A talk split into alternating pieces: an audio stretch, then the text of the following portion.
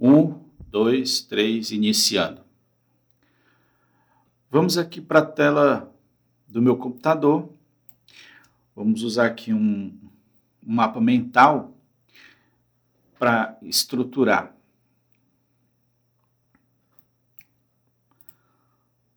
Uh, na medida que as máquinas laser foram sendo adotadas no processo de customização Denning para substituir os processos manuais, surgiu a necessidade de profissionais como operadores, designers, designers e gestores de setor laser. E assim, aos poucos, o Denning Laser tem se consolidado, se expandido no mercado. E para. É, vamos. E o Danny Laser, nós podemos começar o nosso estudo a partir de duas partes: conceitos e fundamentos. Ok? Vamos começar pelos conceitos. Conceito é uma ideia ou compreensão sobre algo. No caso do Danny Laser, conceitos são tão importantes quanto as técnicas e ferramentas. Com esses conceitos, podemos utilizar qualquer programa gráfico e até mesmo utilizar tais conceitos na aplicação manual com lixa, por exemplo, e assim conseguir boas pilotos com realismo vintage. Listaremos alguns conceitos importantes que devemos ter em mente para cobrir a base do nosso estudo. São eles: cultura da naturalidade, marcas de uma peça, desenhos Danny Laser e o designer Danny Laser. Começando por a cultura da naturalidade. Aconteceu um fenômeno muito interessante com o jeans. Primeiro de tudo, ele é um componente de peça de vestuário que surgiu no meio do povo. Não veio de um laboratório nem de uma empresa de moda. Foi tudo muito natural e espontâneo. Vestimentas de garimpeiro aqui, fardas de marinheiro ali, roupas de fazendeiro lá. Então, em algum momento, espontaneamente, uma celebridade foi fotografada vestindo uma peça dessas, vindo em seguida os filmes que levaram uma nova imagem do jeans para a sociedade. Notem que espontaneidade e naturalidade fazem parte da cultura do jeans, ao ponto de suas marcas de envelhecimento terem se tornado algo clássico e belo. Uma palavra muito utilizada para descrever essas características é vintage. Um dos significados dessa palavra, sendo inclusive a que vamos usar aqui, é do vinho envelhecido, Envelhecido não no sentido de ruim ou que não presta, mas no sentido de antigo e duradouro e clássico. Para entender o conceito, basta observar onde surge o verdadeiro envelhecimento nas roupas das pessoas. Quando estiverem em lugares públicos, observem as roupas das pessoas: calças femininas, masculinas, shorts, saias, roupas de pedreiro, de taxista, de, mo de mototaxista, de vendedores de rua, Todas essas são ótimas referências. Vejam que algumas marcas surgem em peças femininas são diferentes das que surgem em peças masculinas. Saibam que tecidos com pesos diferentes produzem dobras e rugas diferentes na marcação e nos desgastes. Nessa aula, analisaremos essas observações. Um bom designer é, antes de tudo, um bom observador. Então, cultura da naturalidade é o fato de usarmos o natural como referência para nossos projetos de Inzué. É simular o real.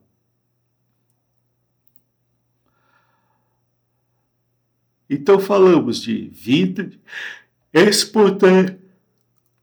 Então falamos de vintage, espontaneidade, naturalidade e observar roupas. Mas eu ainda quero dar uma ênfase aqui em espontaneidade e naturalidade. Assim como um leigo consegue perceber beleza e harmonia na música, mesmo não sendo músico, as pessoas percebem beleza em tudo que se harmoniza com o corpo humano. É isso que levou as pessoas a terem apreço pelo jeans, sua capacidade de memorizar nele, de forma harmônica, o formato do corpo das pessoas através das marcas de desgastes e envelhecimento. Assim como foi possível registrar música, é possível catalogar e registrar as marcas vintage de uma peça dele, visto que sua origem é o corpo, bem como sua interação com o meio. Como diziam os filósofos antigos, tudo que é belo tem proporção, arranjo e racionalidade. É por isso que é imprescindível treinamento especializado para preencher a grande lacuna existente no mercado brasileiro na produção de jeanswear.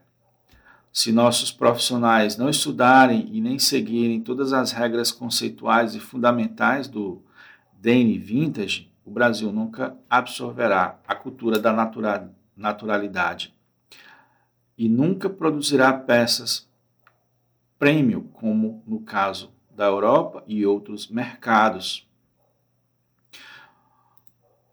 Agora vamos ver marcas de uma peça e, consequentemente, comportamento do tecido. As marcas de uma peça são rugas, dobras, vincos, desgastes e desbotamentos, gerados no tecido através de atrito e tração, recorrentes no corpo humano e no meio. É a marca, é a fonte de é a fonte do trabalho do designer. Elas são a fonte do trabalho do designer. São a fonte do trabalho do designer. Elas são geradas pelos seguintes fatores: atrito, tração e anatomia, certo? Nós vamos ver já já esses fatores aqui e vamos dar uma olhada em cada um dos tipos. As marcas reais de uma peça não são a são a as marcas reais de uma peça são uma fonte de nossa inspiração para criarmos nossos desenhos de laser. Elas são nossa âncora e se nos afastarmos demais delas, corremos o perigo de cairmos no ridículo e no exagero além de fazermos desenhos incoerentes e irreais. Quais são essas marcas? Rugas, dobras, vincos, desgastes e desbotamento.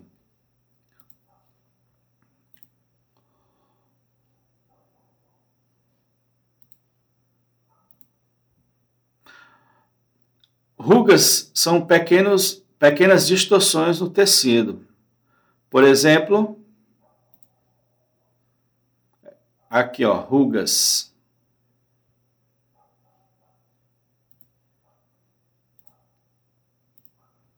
Dobras, ondulações no tecido, parecido com rugas, mas bem maiores. Um exemplo Aqui, ó, que é uma dobra, que é uma dobra. Certo? Aqui, ó. Vincos, riscos marcados na peça. Que é um vinco, ó. Aqui, ó, vinco. Desgastes, ruptura do urdume e ou da trama. Às vezes rompe um, às vezes rompe os dois.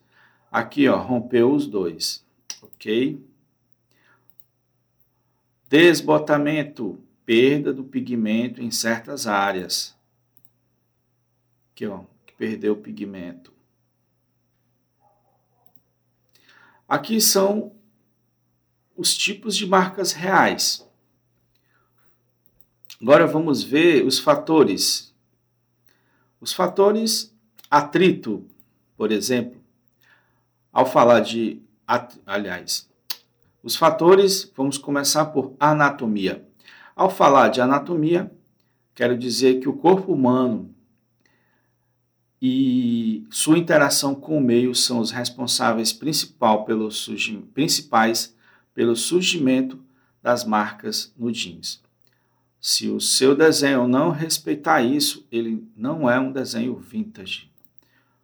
Sobre a anatomia, percebemos que cada marca está numa parte específica do corpo e partes e essas partes do corpo criam as marcas referentes a ele. Tração, já a tração ou tensão é a que gera as dobras, vincos e chanfros nas partes da peça.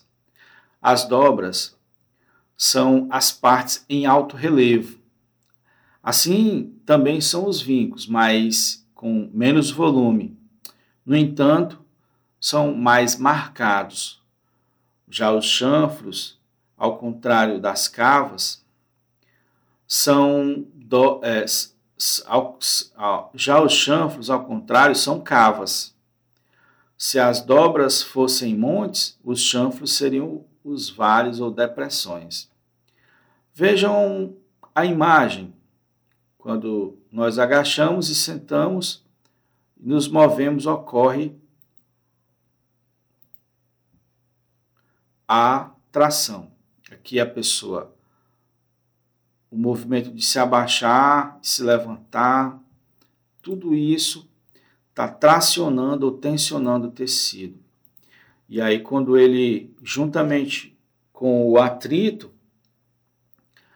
é, fazem a gravação das dobras de tecido, gerando uma marca específica em cada área do corpo. Ele também é responsável por gerar clareamento em certas regiões, como nádegas, coxa, etc. No caso aqui, temos uma peça limpa e uma peça já com marcações. Temos aqui clareamento, algumas partes teve atrito, outras não. Esses são os fatores. Então aqui fechamos sobre marcas de uma peça. Vamos ver sobre o próximo conceito, são desenhos DN Laser. São os desenhos que compõem o projeto DN Laser, são os elementos gráficos vetoriais e bitmaps aplicados através de laser em peças de vestuário para customizá-la. Os tipos de desenhos são o seguinte: existe três grandes conjuntos de desenhos DN Laser: os vintage, os vintages, os complementares e as estampas. Nosso foco aqui, por enquanto, é desenho vintage. Os, os complementares são os carbonizados, os cortes, ok? Uh,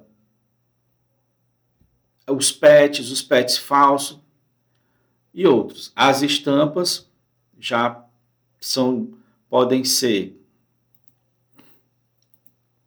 contínuas ou localizadas, certo? E vamos falar agora sobre mais específica. Vamos falar agora mais especificamente sobre desenho vintage. Os desenhos vintage são os elementos que usamos para simular as marcas de uma peça de vestuário envelhecida real. Ou seja, com esses desenhos imitamos as rugas, as dobras, os vincos, os chanfres e desgastes e desbotamentos gerados no tecido da peça através de atrito e tração recorrentes no corpo, do, recorrentes no, do te, no tecido, tração e da tração recorrente do tecido com o corpo humano e com o meio. Vejamos duas formas de classificar desenho vintage, ok? tem a classificação por elemento, que a gente já falou, rugas, dobras, vincos, chanfros, né? E pontos e pontos de luz. E tem a classificação por conjunto, que são bigodes, chevrons, estrela do joelho, becni, etc. Bigodes, por exemplo, é um conjunto de desenhos laser localizado entre o cós e o fundilho de uma peça, cujo nome se dá devido à aparência com bigode de gato. Por isso que a origem do seu nome vem de, do inglês whisker, whiskers, referentes à fibriça dos gatos. Não é correto chamar toda a categoria de desenho laser de bigode. Vamos ver essa classificação mais na frente. Certo? Então, vimos. Primeiro conceito, cultura da naturalidade, marcas de uma peça. Depois, através, vimos que através de desenhos podemos simular as marcas de uma peça. Mas os desenhos existem três tipos complementares: estampas e vintage. O nosso foco aqui é o vintage. E o vintage tem dois tipos de classificação, por elemento e conjunto. Agora vamos finalizar a parte de conceito falando sobre o design Denny Laser. É o conjunto de técnicas e ferramentas para criar desenhos Denny Laser, quer para customização com estampas ou customização vintage. Essa tarefa é desenvolvida pelo profissional designer Danny Laser. Esse profissional deve conhecer todos os conceitos apresentados até agora, bem como os fundamentos que apresentaremos a partir de então. É normal que esse profissional tenha conhecimento sobre máquinas laser, design gráfico, gestão de setor. O DN Laser é dividido em algumas áreas. São elas a operação de máquinas, desenhos laser, gestão de setor. Ele também deve conhecer um pouco sobre moda, lavanderia, tecido, química, etc. Ok? Então, fechamos aqui a parte de conceitos. Você tem que saber esses conceitos. Vamos agora para os fundamentos.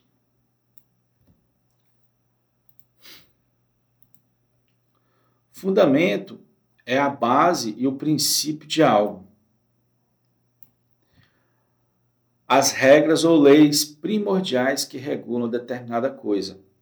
Listaremos aqui alguns fundamentos do Denis Laser, como volume, coerência anatômica e posicionamento. Sobre volume ou relevo.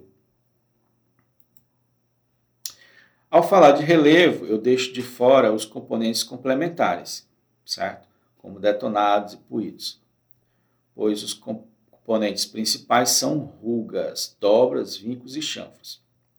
Esses devem possuir aparência tridimensional para gerar esses efeitos com realismo e precisa com realismo. Aliás, para gerar esses efeitos com realismo é preciso simular relevo. Esse relevo é conseguido usando as mesmas técnicas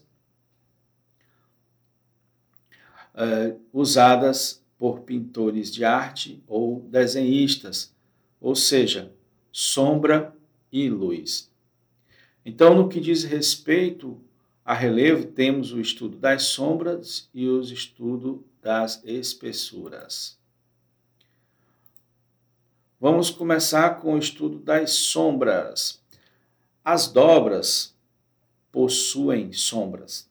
As partes brancas de nosso desenho. As sombras geram reservas, isso é, onde o pigmento do tecido é preservado. Estas podem ser em cima ou embaixo da dobra, sendo fundamentais para gerar naturalidade. As características das sombras das dobras são três: Uh, cada categoria de sombra produz um efeito de relevo diferente. Quando falo de sombra, me refiro às reservas, a parte vazada, que nos desenhos são as partes brancas.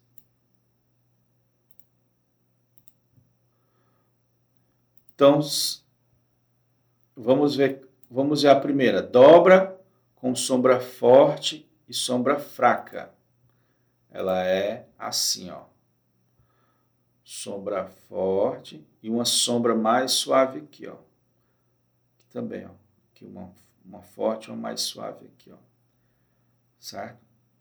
Tem um, tem um, aqui tá uma, um preto, aqui tá um, um branco mais intenso, mas aqui tem uma coisa que não é 100% preta, certo?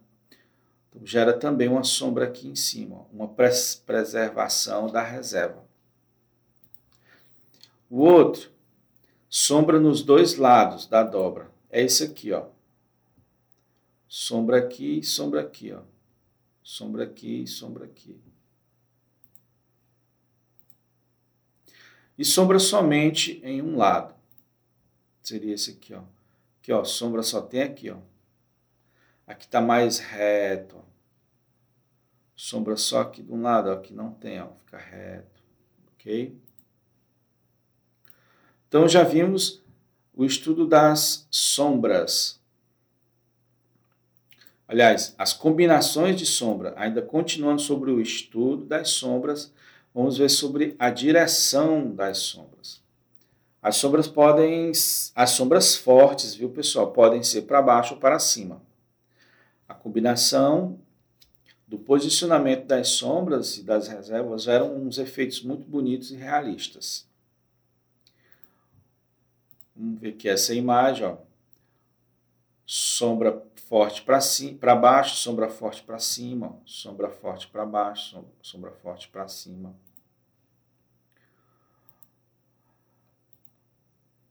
Que já falamos, né?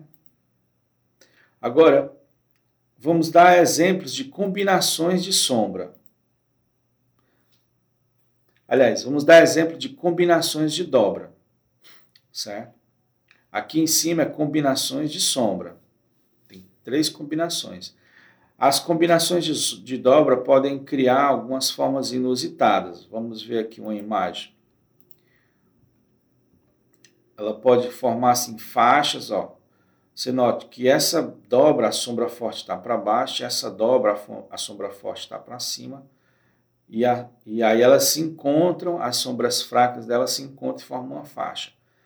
Aqui as sombras fortes apontam uma para outra e forma uma espécie de olho por causa da curvatura da, da dobra. Então, dá até para a gente dar alguns nomes para essas combinações de dobras. Por exemplo, as faixas, como eu mostrei para vocês. Aqui, ó, aqui gerou uma faixa, ó, aqui é uma faixa, tá vendo? Sombra para baixo, sombra forte para baixo, sombra forte para cima e gerou uma faixa mas também pode gerar os olhos, né? Quando duas sombras, quando é, duas dobras curvas com sombras fortes direcionadas uma para outra. Então aqui, ó, que gerou um olho, as, as sombras, a sombra forte dessa está apontando para a sombra forte dessa. Beleza, a de baixo, a de baixo é uma, uma dobra com duas sombras. A de cima é uma dobra com sombra forte, só sombra forte, mas questão é que as sombras fortes estão apontando uma para a outra. Depois disso também temos os chanfros, duas dobras bem próximas, com as sombras fortes direcionadas uma para a outra. Aqui, ó. Ele vira um, um, um chanfrozinho. Aqui, As sombras fortes se conectaram aqui também, ó, aqui, quando as duas sombras fortes se conectam. Então, agora sim, terminamos o estudo das sombras. Agora o estudo das espessuras. Espessura é algo importante para dar realismo. As dobras podem ser de espessura constante ou irregular. constante e irregular. A espessura começa grossa, termina fina ou vice-versa, certo? São as irregulares. Espessura irregular, a dobra começa com espessura e termina com outra. Ela alarga ou afina. Né? Que é um exemplo. Começa fina e termina grossa.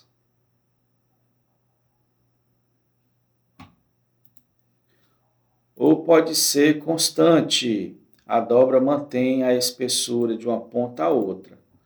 Normalmente, arco da coxa, como é esse arco aqui, ó, fica permanente, é, constante, aliás. Às vezes, algumas dobras dessas daqui fica constante, mas é, é raro. Mas existem as dobras irregulares e as constantes, ok? Então, finalizamos aqui o estudo do relevo, certo? Relevo. Tudo parte da questão das sombras. Essas sombras podem ter três combinações. Essas sombras têm direção e essas dobras se combinam e formam formas inusitadas. Vimos que ela, quanto à espessura, pode ser regular e irregular. Agora vamos entrar em coerência anatômica. Fechar aqui algumas imagens que a gente vai precisar abrir mais imagens ainda. Vamos lá. Com contração e tensão do tecido surgem dobras né, e vincos na forma de curvas retas com ângulos e sentidos com direções bem específicas, sendo possível sendo possível ver um padrão e criar uma classificação deles, certo? No que diz respeito às características anatômicas das dobras, as marcas que surgem são divididas em duas categorias, as padronizadas e as aleatórias. Ok? Coerência anatômica. As padronizadas são o seguinte: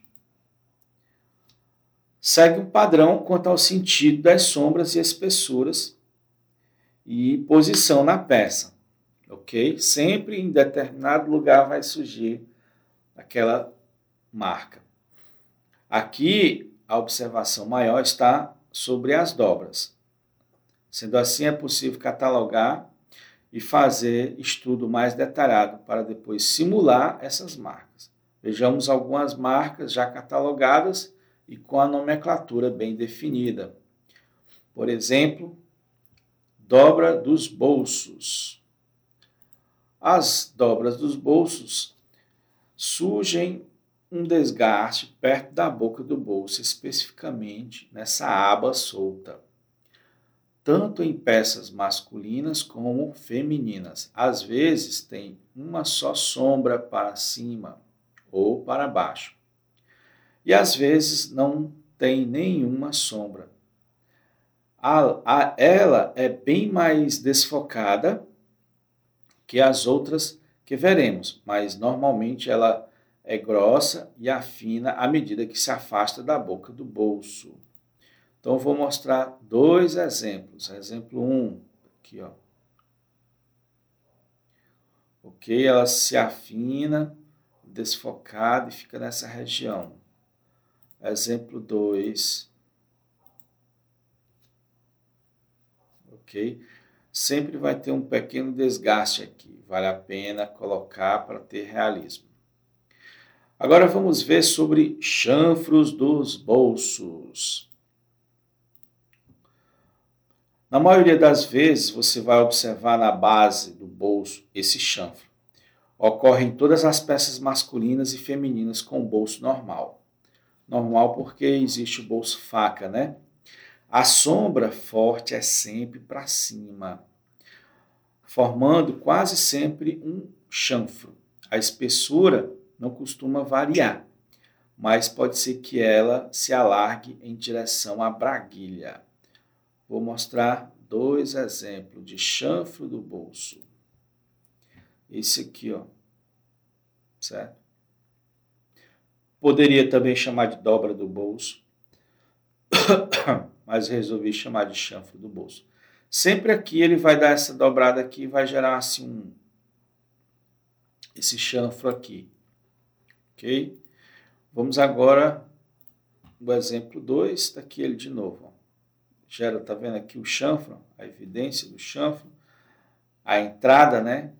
O vale que aparece no tecido. Continuando, pessoal, temos dobras da braguilha. A dobra da braguilha são o seguinte: uma, duas ou três dobras grossas surgem todas as peças masculinas e femininas. Elas têm sua ponta intensa interna sobre a braguilha, ok? E intercalam com a sombra forte para cima ou para baixo. Às vezes formam faixas e às vezes olhos. Sempre é, sua espessura começa grossa na braguilha e afina na medida que vai até as laterais. É importante observar a curvatura dela e o fortalecimento das sombras nas virilhas. Vou explicar isso quando a gente colocar a mão na massa, pessoal. Certo? Tem que lembrar da curvatura, ele dá essa curvatura certo? Porque a peça aberta, aqui fica a virilha, né? Então, o tecido dá uma entrada e tem que se ligar nessa curvatura. Mas ele começa aqui na braguilha, na ponta, e vai para as laterais, certo? Uma, duas ou três. Vamos ver mais um, uma ilustração. Tá aqui, ó, ela saindo da, da braguilha em direção à lateral. Beleza, agora vamos falar sobre bigodinhos do fundilho. Os bigodinhos do fundilho são dois, três ou mais bigodinhos que surgem entre a ponta da braguilha e o fundilho, pessoal. Na hora de compor, na hora de compor seu bigode, pode colocar essas três dobras, pois são essenciais. Aqui, peças femininas e masculinas são diferentes, por causa do formato do corpo, e também porque as calças femininas normalmente são mais apertadas. Normalmente, as sombras fortes vão ser para baixo, e à medida que se espalha para as laterais, vão afinando. É importante observar o fortalecimento da sombra da virilha, certo? Exemplo, a curvinha que ela faz ó, da, entre a ponta da braguilha e o fundilho.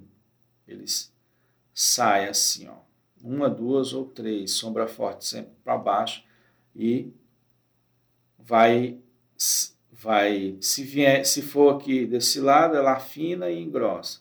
Se for desse lado, ela engrossa e afina. OK? Agora vamos para o próximo arco da coxa. Calças masculinas muito marcadas normalmente tem um ou dois arcos na, no começo da coxa. As femininas, esses arcos se repetem mais vezes e são mais suaves. As sombras fortes são sempre para cima. Sua espessura não costuma variar, pessoal. Ó, depois aqui da na, na coxa mesmo tem essas, essa, esses arcos. Ok, tá aqui. Esse aqui meio que se misturou com o bigodinho, né? Beleza? Agora vamos para dobras e chanfros do entreperna, certo? Mais uma, mais uma marca que a gente catalogou dentro da categoria dos padrões, das padronizadas. Aqui, os, os chevrons são basicamente compostos por dobras, rugas, rugas e chanfros. Os chanfros surgem, pessoal, quando duas dobras se encontram e as suas sombras fortes se colam, ok? Neles, a maioria das dobras são com sombra forte para baixo, com algumas poucas para cima. Também pode-se colocar algumas dobras com duas sombras, certo? E as espessuras podem ser constantes ou afinar à medida que se afasta para as laterais. Vou mostrar para vocês dois exemplos aqui, ok? Normalmente sombra forte para baixo, ele se afasta assim nas laterais. Também, ok? Então essas são as padronizadas, pessoal. As aleatórias não seguem padrões. Quando você vê uma marca dessas, registre com a memória o fotográfico para simular depois. As aleatórias se harmonizam com as marcas padronizadas e ambas se harmonizam com as curvas e contornos do corpo das pessoas. Os vincos e rugas estão nessa categoria. Também existem três conjuntos que, de componentes. Também existem três conjuntos que seus componentes são bastante aleatórios quanto à anatomia e relevo. É o stack knee, o back knee e Starks, que nós falaremos depois. São esses aqui. Stackini, Backini, Starks. Vamos ver aqui a imagem. Ó. Aqui é o Stackini, Backini e os Stacks. Ok? São bastante aleatórios. Uh, Mas também, além de conjuntos, ela aqui são conjuntos, ok? São conjuntos. Mas existem também os elementos, como os vincos. Isso aqui, ó, são vincos, ó. São aleatórios, ninguém sabe onde vai surgir. E esse aqui são rugas. Também são aleatórios. Ninguém sabe onde vai surgir. Ok? Então, sobre coerência anatômica, temos as padronizadas e as aleatórias. Agora, para finalizar, fundamentos, posicionamento. Até agora, nós falamos de elementos específicos da é, especificamente as dobras, mas esses elementos se combinam harmonicamente formando conjuntos. Os conjuntos são aquilo que vemos Assim que olhamos para uma peça, por exemplo, o bigode é um conjunto de dobras, chanfros, vincos e desbotamentos posicionado entre o cós e o fundilho, ok? Posicionamento dos conjuntos de desenhos Daniel Laser Vintage nos dão a forma mais conhecida de classificar e dar nome. Esse posicionamento, assim como vimos com as dobras, não é meramente aleatório mas segue alguns padrões derivados da anatomia. Vejamos a nomenclatura e o posicionamento de alguns conjuntos de desenhos.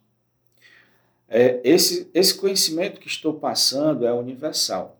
Todos os profissionais envolvidos na customização jeans com laser devem conhecer. O operador de máquina laser, o gerente de produção, o desenvolvedor de lavagens e também o profissional do setor de estilo. Essa nomenclatura que falarei, passando é, essa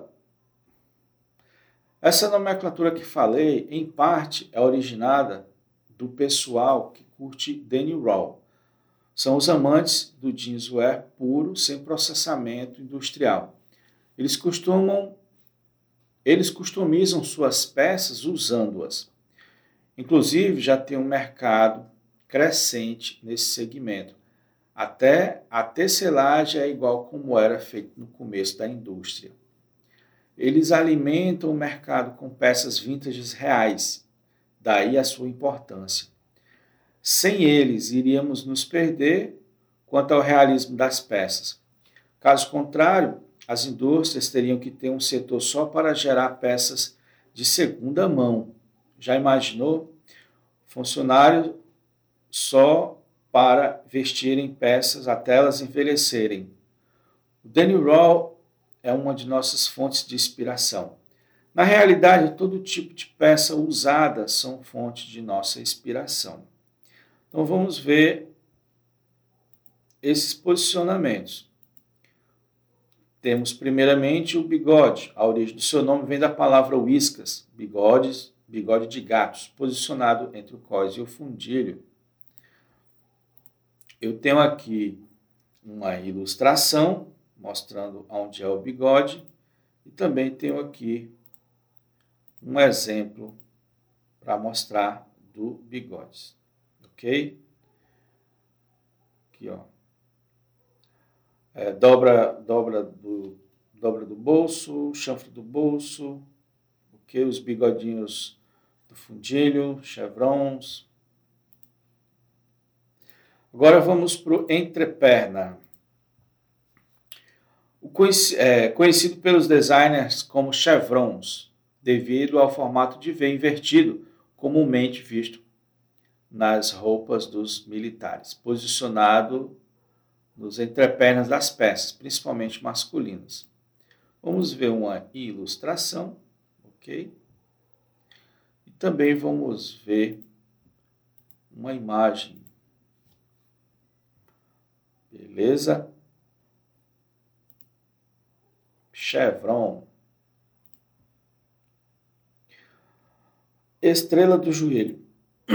Estamos falando aqui de conjunto, pessoal. Tradução de Starkney, como é conhecido no meio internacional. Fica posicionado exatamente na rótula do joelho, formando uma estrela devido às dobras e vincos laterais, com no mínimo quatro pontas, podendo ser mais. As sombras podem, as sombras das dobras intercalam para cima e para baixo. Vamos ver aqui uma, uma imagem representativa, estrela do joelho, e também vamos ver um exemplo, estrela do joelho, ok? As pilhas conhecido como stacks. É um empilhamento do tecido que ocorre na barra das calças. O interessante é que nesse conjunto não existe tração. É formado somente com atrito, presente em dianteiros e traseiros, principalmente de peças masculinas. Vamos ver aqui uma imagem ilustrativa e também um exemplo de stacks, ok? Back knee fica localizado na parte posterior do joelho, formado principalmente pelo agachamento das pessoas, gerando algo parecido às vezes com um favo de mel. Daí também seu outro nome. Vamos ver aqui uma ilustração e também vamos ver um desenho, uma peça real. Ok? Ali você pode simular e desenhar. Embora os pontos de luz não sejam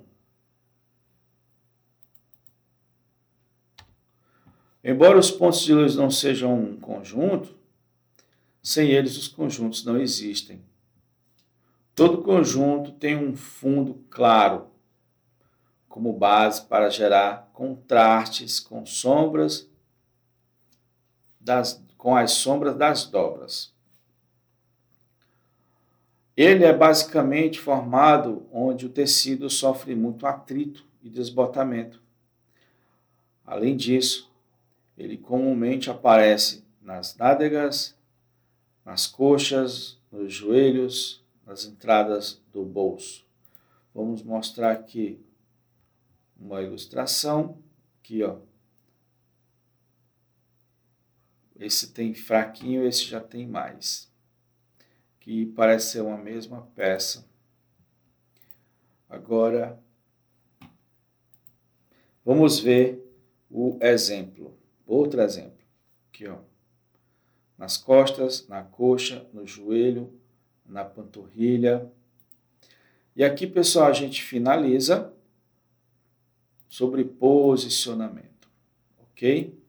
Então, recapitulando, o Danny Laser tem conceitos, alguns conceitos importantes, cultura da naturalidade, as marcas de uma peça, os desenhos que vão imitar essas marcas e todo o contexto geral chamado design Danny Laser. Esses são os conceitos. Os fundamentos aqui existe a questão do relevo, existe a questão da coerência anatômica, existe a questão do posicionamento.